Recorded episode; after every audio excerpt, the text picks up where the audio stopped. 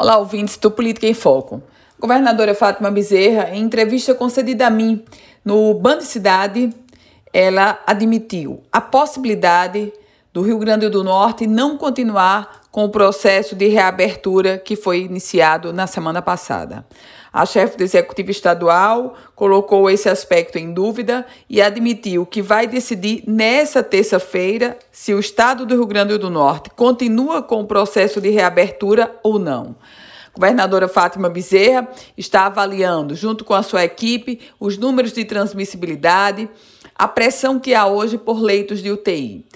Isso tudo ocorre dentro de um contexto do do Ministério Público Estadual, Ministério Público Federal, Ministério Público do Trabalho terem se colocado contrários à retomada das atividades econômicas nesse momento. Por outro lado, o comitê científico que assessora a governadora Fátima Bezerra teve duas baixas. O, o físico José Dias e o médico Ion de Oliveira anunciaram a saída do comitê.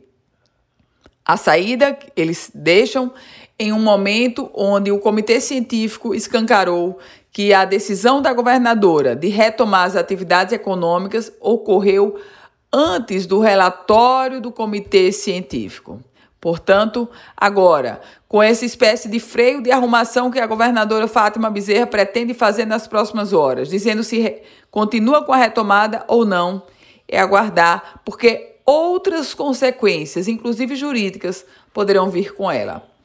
Eu volto com outras informações aqui no Política em Foco com Ana Ruth Dantas.